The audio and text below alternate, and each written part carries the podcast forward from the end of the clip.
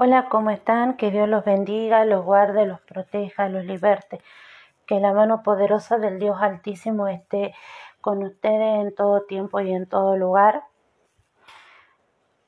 Que el poder del Espíritu Santo esté descendiendo sobre la vida de cada uno de ustedes y que el poder del Espíritu Santo sea revelándonos la, la palabra de Dios que dice, la, dice la Biblia, la Biblia nos enseña que, el Espíritu vino a enseñarnos las cosas, que dice que era necesario que Cristo Jesús eh, partiera con el Padre para que el Padre pudiera enviar a su Espíritu y su Espíritu nos enseñaría las cosas que están por venir. El otro día estaba viendo en Face una publicación que decía que si vos no compartís tal cosa, Dios te va a castigar. Si bien el, todo lo que es el libro, todo lo que es el Antiguo Testamento habla de un Dios que, que castiga el pecado, pero también en la Biblia habla de un Dios todopoderoso, de un Dios misericordioso, de un Dios de amor que entregó a su Hijo amado para, eh, para morir por nosotros en la cruz del Calvario. Cuando, cuando nosotros hablamos de un Dios de castigo, cuando nosotros hablamos de un Dios de, de rencor, de un Dios de que si vos no haces tal cosa, Dios te va a castigar, no es que Dios te va a castigar, no. Si vos haces tal pecado, si vos cometes tal pecado, si yo cometo tal pecado, la consecuencia del pecado es la muerte. La consecuencia del pecado es lo que va a pasar, lo que va a suceder, ya sea la enfermedad, la pobreza, lo que sea. Dios vino Dios mandó a su Hijo amado a morir en la cruz del Calvario por nosotros, por nuestros pecados, para que nosotros podamos ser redimidos a través de la sangre de Cristo, podamos ser comprados a través de la, de, la sangre de Cristo y podamos ser limpiados por la sangre de Cristo. Leamos la Biblia, leamos la Biblia, leamos la Biblia. Cuesta la lectura de la Biblia, sí, cuesta la lectura de la Biblia porque muchas veces te va a salir un montón de cosas para hacer, un montón de cosas para decir justo en el momento que vos querés leer la Biblia, que vas a tener problemas, que vas a tener otras cosas que hacer, que te van a surgir no uno, un millón de obstáculos porque precisamente Satanás lo que no quiere es que nosotros leamos la Biblia para que nosotros conozcamos la palabra de Dios Todopoderoso, para que nosotros sepamos lo que Dios quiere para con nuestras vidas. Si nosotros vamos al libro de Génesis y, y leemos, vendría a ser lo que sería eh, los primeros los primeros libros, de los primeros capítulos, que en este caso habla, vamos a ver, el Génesis 3, y dice, pero la serpiente era astuta más que todos los animales del campo que Jehová había, había hecho, lo cual dijo a la mujer, con que Dios os ha dicho no comáis de todo árbol del huerto? Y la mujer respondió, del fruto de los árboles del huerto podemos comer, pero del fruto del árbol que está en medio del huerto dijo Dios, no comeréis de él, ni lo tocaréis para que no muráis. Entonces la serpiente dijo a la mujer, no moriréis, sino que sabe Dios que el día que comáis de él serán abiertos vuestros ojos y seréis como Dios, sabiendo el bien y el mal. Hoy en día, cuando nosotros leemos la Biblia, nuestros ojos son abiertos para, para conocer lo que es el bien y el mal. Si bien en ese momento la Biblia lo que, fue lo que hizo la serpiente fue tentar a la, a la mujer para que desobedeciera a Dios Todopoderoso, de un mandato que Dios le había dado, pero en este caso dice, entonces la serpiente dijo a la mujer, no moriréis, sino que sabe, Dios que el día que comáis de él serán abiertos vuestros ojos y seréis como Dios, sabiendo el bien y el mal. Satanás sabe que el día que vos y yo nos pongamos a leer la Biblia y nos pongamos a leer y a saber cuáles son nuestros derechos y cuáles son nuestras obligaciones con Dios Todopoderoso, nuestros ojos van a ser abiertos, porque la palabra habla de que el príncipe de este siglo se este, los ojos de los incrédulos para que la luz del Evangelio no resplandezca. Tengamos presente eso, que Satanás lo que quiere más que nada es que nosotros seamos unos analfabetos, unos analfabetos con respecto a lo que es la palabra de Dios. Eso es lo que Satanás busca. Satanás busca que vos y yo seamos analfabetos, que no sepamos cuáles son nuestros privilegios, cuáles son nuestras obligaciones que están explicadas en la Biblia y que a través del Espíritu Santo vamos a poder conocerlo. En esta hora pidámosle a Dios Todopoderoso y al Espíritu Santo que nos siga revelando lo que sería el estudio de la palabra. Eh, los animo a que ustedes y yo podamos seguir en este camino de lo que es la lectura de la Biblia. Y que sea el Espíritu Santo guiándonos en esta lectura. En este caso, el día de hoy vamos a estar leyendo lo que es el libro de Números capítulo 17 y le vamos a pedir a Dios Todopoderoso que sea Él obrando Vamos a hacer más que nada una confesión de fe y vamos a, pedirle al Espíritu Santo y a Dios Todopoderoso poder hacer esta confesión de fe con un corazón sincero, con un corazón entregado, con un corazón dispuesto para Dios Todopoderoso. Señor Jesucristo, yo te reconozco como mi Señor y Salvador. Te pido perdón por cada uno de mis pecados, por cada uno de mis errores. Te pido perdón si he pecado consciente o inconscientemente. En esta hora yo te reconozco como mi Señor y Salvador personal. Te pido, Señor, que me ayudes a perdonar a todos aquellos que me ofenden, a todos aquellos que me maltratan, a todos aquellos que se levantan en contra mío, Padre Celestial. Te pido que me ayudes a perdonar. Te pido, yo reconozco ante Dios Todopoderoso que Dios te levantó de entre los muertos y estás sentado a la diestra de Dios Padre Todopoderoso. Te pido, Señor Jesucristo, que seas tú anotando mi nombre en el libro de la vida y que de ese libro mi nombre nunca sea borrado. Te pido que seas tú reconociendo mi nombre ante Dios Todopoderoso y ante sus ángeles. Y te pido que día a día me ayudes a ser una mejor persona. Te pido, Padre poderoso, Padre misericordioso, Padre eterno, que seas atando todo espíritu, toda potestad, todo principado, toda hueste de maldad, todo gobernante que se encuentra en las regiones celestes y que sea tu poder, tu gloria, tu honra manifestándose en la vida de cada una de las personas que escuchan estos audios. Libera mi camino, Señor, obra en mi vida, obra en mi familia, obra en mis seres queridos. Te lo pido, Señor Jesucristo. Amén y amén.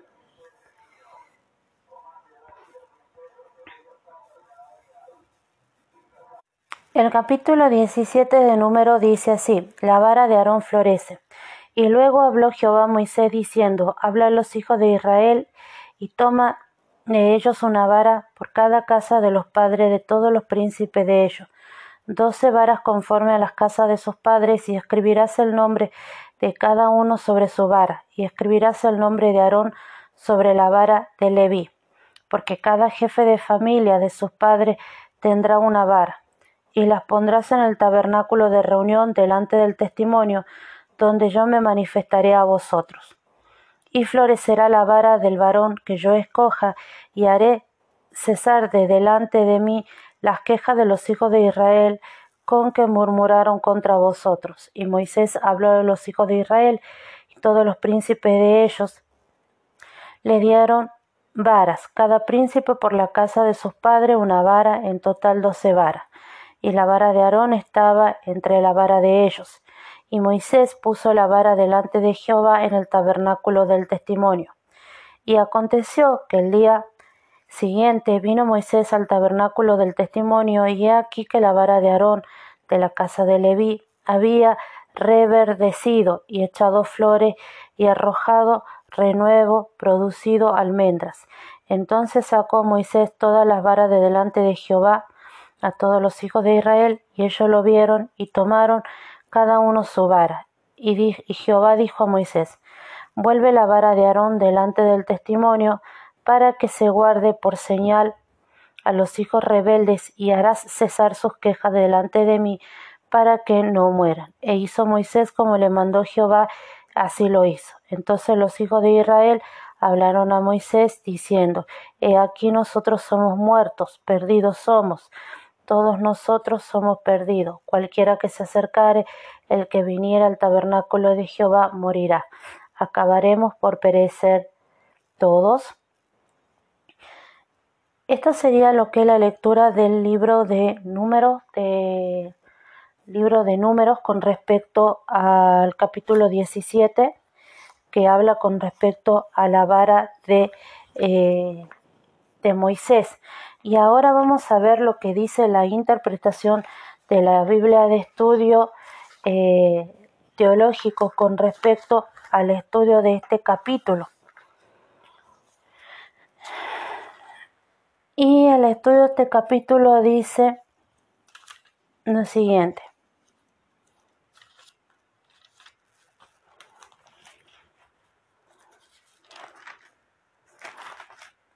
capítulo 17 dice, la vara de Aarón florece.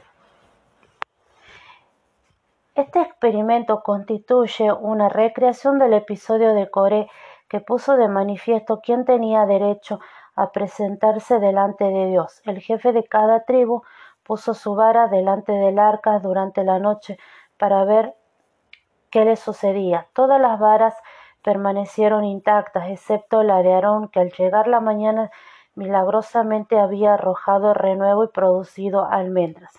Es posible que la floración de un almendro resultase significativa. Las flores blancas simbolizan la pureza, la santidad y al propio Dios, elementos asociados, asociados todos los sacerdocios, a todos los sacerdocios. Versículo 6. Probablemente entre las doce varas no estaba la de Aarón. En los capítulos 1 y 7 se menciona doce tribunos sacerdotales, así que la vara de Aarón sería la número 13.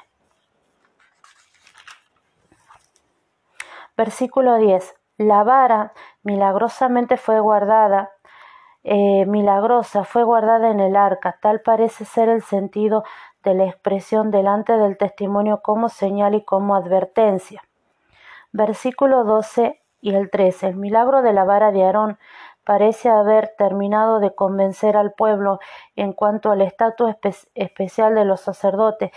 Prepara el camino para la declaración del capítulo 18 respecto a los derechos y privilegios de la tribu sacerdotal.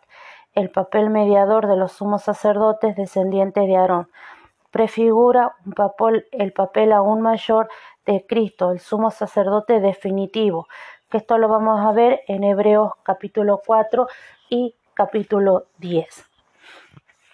Esto es lo que habla la Biblia de estudio teológico con respecto al capítulo 17. Ahora vamos a ver qué es lo que dice la Biblia de estudio para de la apologética con respecto a este capítulo.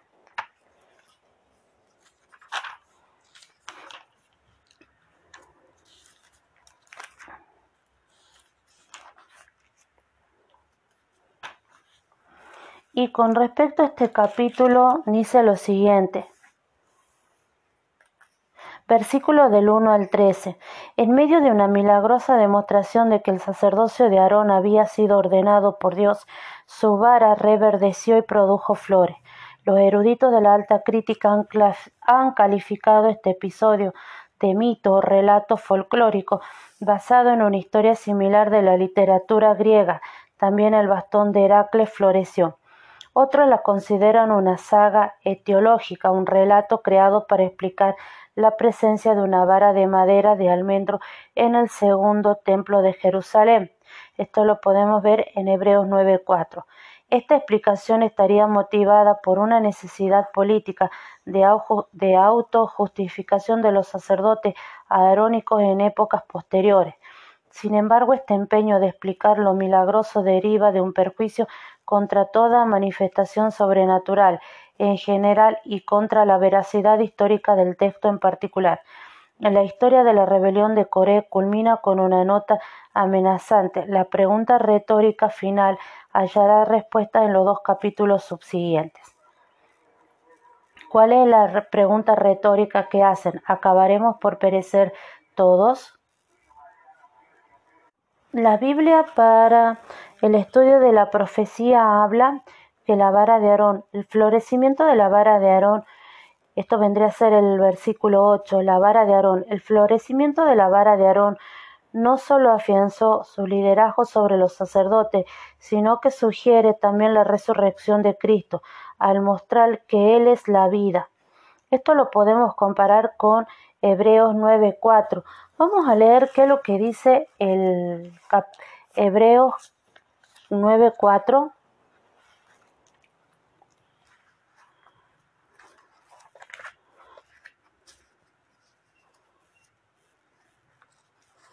Vamos a ver qué es lo que dice Hebreo 9:4.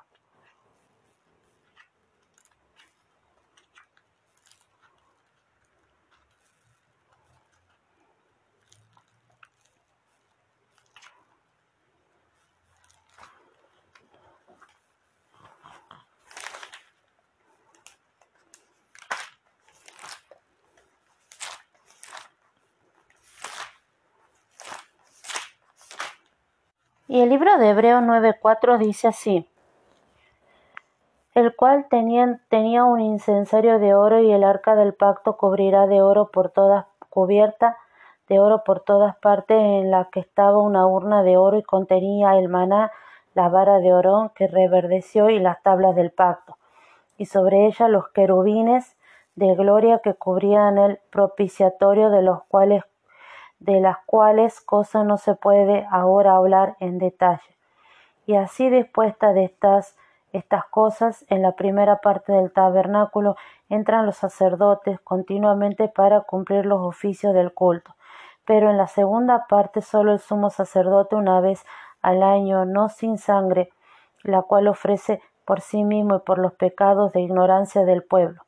Dado el Espíritu Santo a entender con esto que aún no se había manifestado el camino al lugar santísimo entre tanto que la primera parte del tabernáculo estuviese en pie, lo cual es símbolo para el tiempo presente, según el cual se presentan ofrendas y sacrificios que no pueden hacer perfectos en cuanto a la conciencia al que practique ese culto, ya que consiste solo de comidas y bebidas de diversas abluciones y ordenanzas cerca de la carne impuesta hasta el tiempo de reformar las cosas. Capítulo 9. Esto habla más que nada sobre el pacto. Lo que contiene el arca son símbolos de Cristo. Las tablas de la ley representan a Cristo como el único que cumplió perfectamente. La vara de Aarón que reverdeció prefigura la resurrección de Cristo y la urna con maná habla de Cristo como el pan de vida que descendió del cielo. Cómo tenemos que aprender a leer la Biblia para poder saber las cosas, ¿no? Eso sería lo que es la lectura del capítulo 17 del libro de números. El libro de números capítulo 17 habla con respecto a la insurrección, por así decirlo. Y vamos a ver qué significa insurrección. La insurrección es una sublevación de un colectivo contra la autoridad. ¿Sí? Vamos a ver los sinónimos. Rebelión, sublevación, levantamiento, alzamiento. Habla con respecto al levantamiento que tuvo el pueblo de Israel cuando primeramente cuando se presenta la rebelión de Coré, la insurrección de Coré, con respecto a la autoridad de Moisés, perdón, a la autoridad no solo de Moisés, sino de Aarón como sumo sacerdote. Muchas veces va a haber, y esto tenemos que tener cuidado, ¿por qué? Porque la palabra de Dios habla, dice que en estos tiempos, en los tiempos que nosotros estamos viviendo, dice la palabra de Dios que se van a presentar. Dice la palabra de Dios que se van a venir tiempo, cuando van a venir dice que van a venir falsos profetas que vienen a vosotros con vestidos de oveja, pero por dentro son lobos rapaces. Otra versión de una Biblia dice de Dios habla hoy, dice, cuídense de esos mentirosos que pretenden hablar de parte de Dios. Vienen a ustedes disfrazados de oveja, pero por dentro son lobos feroces. En este caso nosotros tenemos que tener cuidado con respecto al cuestionamiento a la autoridad del pastor que está en la iglesia. Si usted, porque me ha pasado, porque me ha pasado, y esto yo lo voy a hablar de mi experiencia, porque de mi experiencia, yo tengo en el camino del Señor desde el año 2006 desde el año 2006 que conozco la palabra del Señor, que con altibajos, que con caídas, que con, con muchas cosas, con rebeliones por parte mía, porque la verdad que he sido una hija bastante rebelde para Dios Todopoderoso. He tenido caídas y he escuchado pastores de todas partes del mundo, he escuchado pastores de Argentina, pastores asiáticos, pastores europeos, pastores americanos, pastores centroamericanos, pastores sudamericanos. He tenido la dicha de escuchar mucha palabra, muchísima palabra. He ido a iglesia, he conocido a iglesia y hubo momentos en que no estaba de acuerdo con la autoridad del pastor o esto y me iba yo por mi cuenta. ¿Por qué? Porque nosotros el ser humano tiene la tendencia a rebelarse, a sublevarse contra la autoridad. Pero muchas veces hay gente que viene y que hace caer a la gente.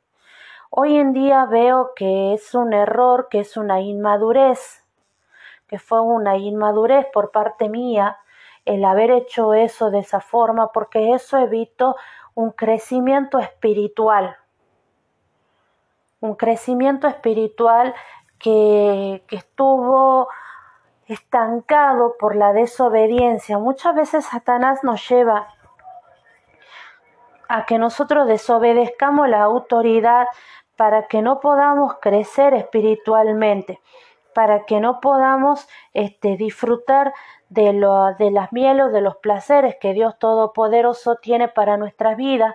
¿Por qué? Porque somos rebeldes. Dice que en la obediencia radica la bendición. Entonces muchas veces somos rebeldes en contra de la autoridad del pastor, en contra de la autoridad del, del que Dios pone este, por cabeza nuestra. Y, y, muchas veces no tan solo del somos del, del pastor, también muchas veces cuestionamos la autoridad de los jefes, cuestionamos la autoridad de los padres, cuestionamos la autoridad. El ser humano tiene una tendencia a cuestionar la autoridad. Volvamos al tema de los pastores y de las ovejas y de, de, de los lobos, que son, este, son, son lobos vestidos de ovejas. Tengamos cuidado porque hoy en día se están levantando pastores, profetas, maestros de la palabra, que dicen ser maestros de la palabra, que ellos mismos se autolevantan. Hay muchos que se autolevantan solo, que nadie les ha dicho. En, yo bajo la autoridad te levanto, no lo ha levantado Dios. Se levantan solos, hermano, se levantan solos por el afán de lucrar. Hoy en día hay muchos pastores que se levantan solo por el afán de lucrar y se llevan a una gran cantidad de hermanos de la iglesia, así como cuando Satanás cayó y se llevó un tercio del cielo, se llevó una cantidad impresionante de ángeles, arcángeles, querubines, serafines, bueno, así también hermanos se levantan y se llevan gran parte de las congregaciones. Hoy en día, hermanos, si usted no está conforme con su pastor, no está conforme con su líder, no está conforme con su pastora, ore a Dios, pida a Dios, busque la presencia de Dios Todopoderoso. Busque la presencia de Dios, pídale a Dios Todopoderoso la guía, pídale al Espíritu Santo la guía que el Espíritu Santo lo lleve al lugar donde usted tiene que estar, al lugar donde usted va, va a florecer como persona, como, como, como, como un hijo de Dios. Por ejemplo, cuando dice, y en delicados pastos me hará descansar. La palabra de Dios en Salmo 23, 12 habla y dice, en lugares de delicados pastos me hará descansar, junto a aguas de reposo me pastoreará. Confortará mi alma, me guiará por senda de justicia por amor de su nombre. Aunque ande en valle de sombra de muerte, no temeré mal alguno porque tú estarás conmigo. Tu bar y tu callado me infundirán aliento. Pidámosle a Dios Todopoderoso, si usted, hermano, hermana, no está de acuerdo con algo, pida al Señor Dios Todopoderoso que el Señor lo va a llevar a lugares de delicado pasto, lo hará descansar junto a aguas de reposo, su vara y su callado le infundirán aliento, lo guiarán, lo sacarán adelante pero no sea piedra de tropiezo para otros hermanos, no se lleve de las habladurías, no empiece a hablar en contra de otros hermanos. Si usted ve que fulano, sultano, mengano están haciendo algo, preséntelos a Dios, Señor, en el nombre de nuestro Señor Jesucristo. Te presento a fulano, a sultano, a mengano. Te pido que seas tú obrando tomando control de la situación. Tengamos presente que el único juez verdadero, porque dice que a Cristo Jesús se le dio la autoridad de juzgar, el único que tiene la autoridad de juzgar es Cristo Jesús. Él va a saber juzgar, Él va a saber. Nosotros no somos jueces, no, no seamos, no, no, no seamos jueces y verdugos, porque nosotros juzgamos a las personas, condenamos y aplicamos el castigo. A nosotros no nos corresponde porque con la vara con que nosotros miramos, con esa vara seremos medidos. Tengamos presente de que no debemos juzgar a los demás. Entreguémoslo a Dios, démosle una palabra, y entreguémoslo a Dios para que sea el Espíritu Santo tomando control de esa persona y para que sea el Espíritu Santo, porque el único que hace redarguir, porque dice que hace redarguir el Espíritu Santo. Volvemos al tema principal, no cuestionemos la autoridad de Dios Todopoderoso, no cuestionemos la autoridad de Cristo Jesús, no cuestionemos la autoridad del pastor. Si usted no se encuentra en condiciones o no se encuentra conforme con su pastor o con su pastora, no cometa el pecado de levantarse en una revelación, en una, en una revolución, en una sublevación, en una insurrección en contra del pastor o de la pastora de la iglesia. No, no cometa el pecado de Coré, no cometa el pecado de Satanás. Quédese mudo mudito usted y su alma, y entreguele a Dios Todopoderoso. Vaya a un lugar secreto donde nadie más sepa su pieza, el baño, la cocina, el comedor, a la noche, donde sea, y entreguele a Dios Todopoderoso. Entreguele a Dios para que Dios sea tomando control sobre ese pastor y sobre esa pastora o sobre ese líder. Tengamos presente que en el libro, si no vamos a ver el libro de Apocalipsis, ¿quién juzga a las iglesias? Dios Todopoderoso. Así como Dios juzgó a la iglesia, así Dios estará juzgando la obra de cada pastor, de cada pastora, de cada ministro, de cada profeta, de cada apóstol, de cada maestro de la palabra. Pero el único que tiene la potestad de juzgar es Dios Todopoderoso, es nuestro Señor Jesucristo. Nosotros no somos quien para juzgar la obra de otro. No, porque nosotros no sabemos, nosotros no conocemos, no blasfememos contra el Espíritu Santo, diciendo esta obra es de Dios, esta obra no es de Dios, porque ¿quién somos nosotros? ¿Acaso nosotros conocemos el, el, tiempo en su pasado, presente y futuro? No, hay muchas cosas que yo en estos momentos están pasando que yo no tengo ni la más pálida idea que están pasando, pero Dios Todopoderoso sí las conoce porque Él puede ver el tiempo en su totalidad. Y esto también se aplica a la vida con los demás. No juzguemos a las personas, no nos corresponde juzgar a la gente. No tenemos la autoridad para juzgar, no tenemos la autoridad, la potestad para juzgar y condenar a las personas. El único que tiene la autoridad es Cristo Jesús, porque a Él se le ha dado la autoridad. A Cristo Jesús se le ha dado la autoridad para juzgar. Fíjese en el libro de Apocalipsis, ¿quién juzga a las iglesias? ¿Pedro? ¿Pablo? No, el que juzga a las iglesias es Dios Todopoderoso, es nuestro Señor Jesucristo. Son los únicos que tienen la autoridad para juzgar. No, no tomemos responsabilidad, no asumamos cosas que no nos corresponden. No nos sublevemos en contra de la autoridad de Dios Todopoderoso ni nos sublevemos contra la autoridad de un pastor y menos aún hagamos caer a otros. No hagamos caer a otros que sí, que mira, que el pastor, que la pastora, que ha dicho, que ha hecho, que mira, que esto, que aquello, porque siempre la gente le pone un poquito más de, a de su caldo, le pone un poquito más, esto parece un teléfono descompuesto, empiezan con A y terminan con Z y muchas veces las cosas que se dicen no son ciertas.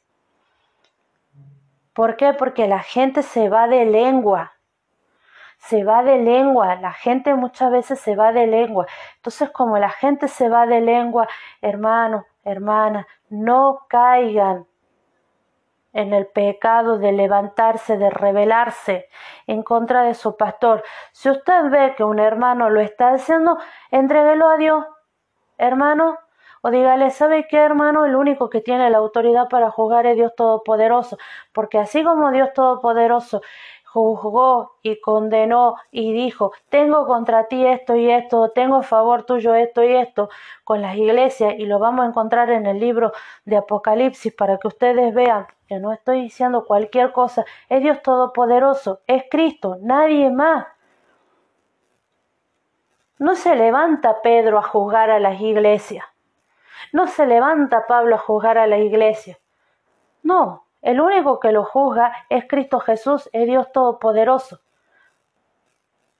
Entonces, nosotros no caigamos en ese pecado y le digamos, hermano, hermana, así como Dios Todopoderoso juzgó a las iglesias, y usted lo va a ver en el libro de Apocalipsis, que sea Dios Todopoderoso encargándose de eh, fulano, sultano, mengano pero no caigamos en el juego de seguir la, la, las malas enseñanzas. Entreguémosle a Dios Y Dios va a tomar control y va a tomar posesión de las cosas. Y no tan solo esto se aplica a la vida del pastor o de la pastora, o del profeta o la profeta, o del ministerio, o del que sea. Esto también se aplica a la vida de, a la vida real, a la vida, a la vida nuestra, a la vida secular. Yo veo que muchos tienen la, y lo veo en mi vida, que muchos se creen con el derecho de juzgar a los demás. ¿Y vos quién sos para juzgar? ¿Quién te ha dado la autoridad para juzgar o quién te ha levantado por juez? No, el único que tiene la autoridad para juzgar es Dios Todopoderoso, es Cristo Jesús. Pidámosle, entreguémosle la situación a Dios Todopoderoso.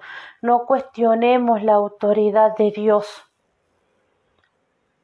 Porque si ustedes ven en el libro de, eh, en el libro de Números, capítulo 17, lo que está haciendo Dios Todopoderoso está confirmando la autoridad de Aarón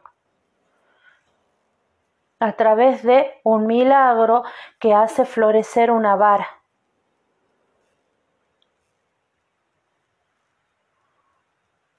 Tengan presente eso. Que Dios los guarde, los proteja, los liberte, que la mano poderosa del Dios Altísimo esté con ustedes en todo tiempo y en todo lugar. Y nos estaremos encontrando para la lectura del libro de Números, capítulo 18. Tomemos en cuenta lo que les dije, por favor, porque la verdad que esto también se aplica para mi vida, que es algo que vengo que vengo aprendiendo, que vengo enseñando y como les dije, yo no soy profeta, no soy pastora, no soy pastor, no soy maestro, no soy nada. Soy una persona común y corriente que está en el estudio de la Biblia, que tiene un millón de errores y que eh, día a día lee la palabra o cada vez que, se, que, que puedo leerla la palabra, la leo a la palabra para poder tomar conocimiento de la palabra. Pidámosle a Dios Todopoderoso para que Dios siga revelándose la palabra, me, me, me, se me, se me, perdón, me, se me sea revelada la palabra y que a ustedes también sea revelada la palabra. Porque al, al fin y al cabo, hermano, estamos en un mismo camino todos, estamos en una misma bolsa todos, vivimos en un mismo mundo todos, con distintas situaciones, pero todos estamos en un camino de que de conocer la verdad de Dios Todopoderoso, de saber qué es lo que Dios tiene preparado para nuestras vidas a, través del estudio de la palabra. Que Dios los bendiga, los guarde, los proteja y que siempre su mano poderosa esté con ustedes y con su familia, que la sangre de Cristo los cubra, la sangre que tiene poder. Amén y amén. Les mando un beso enorme a todos.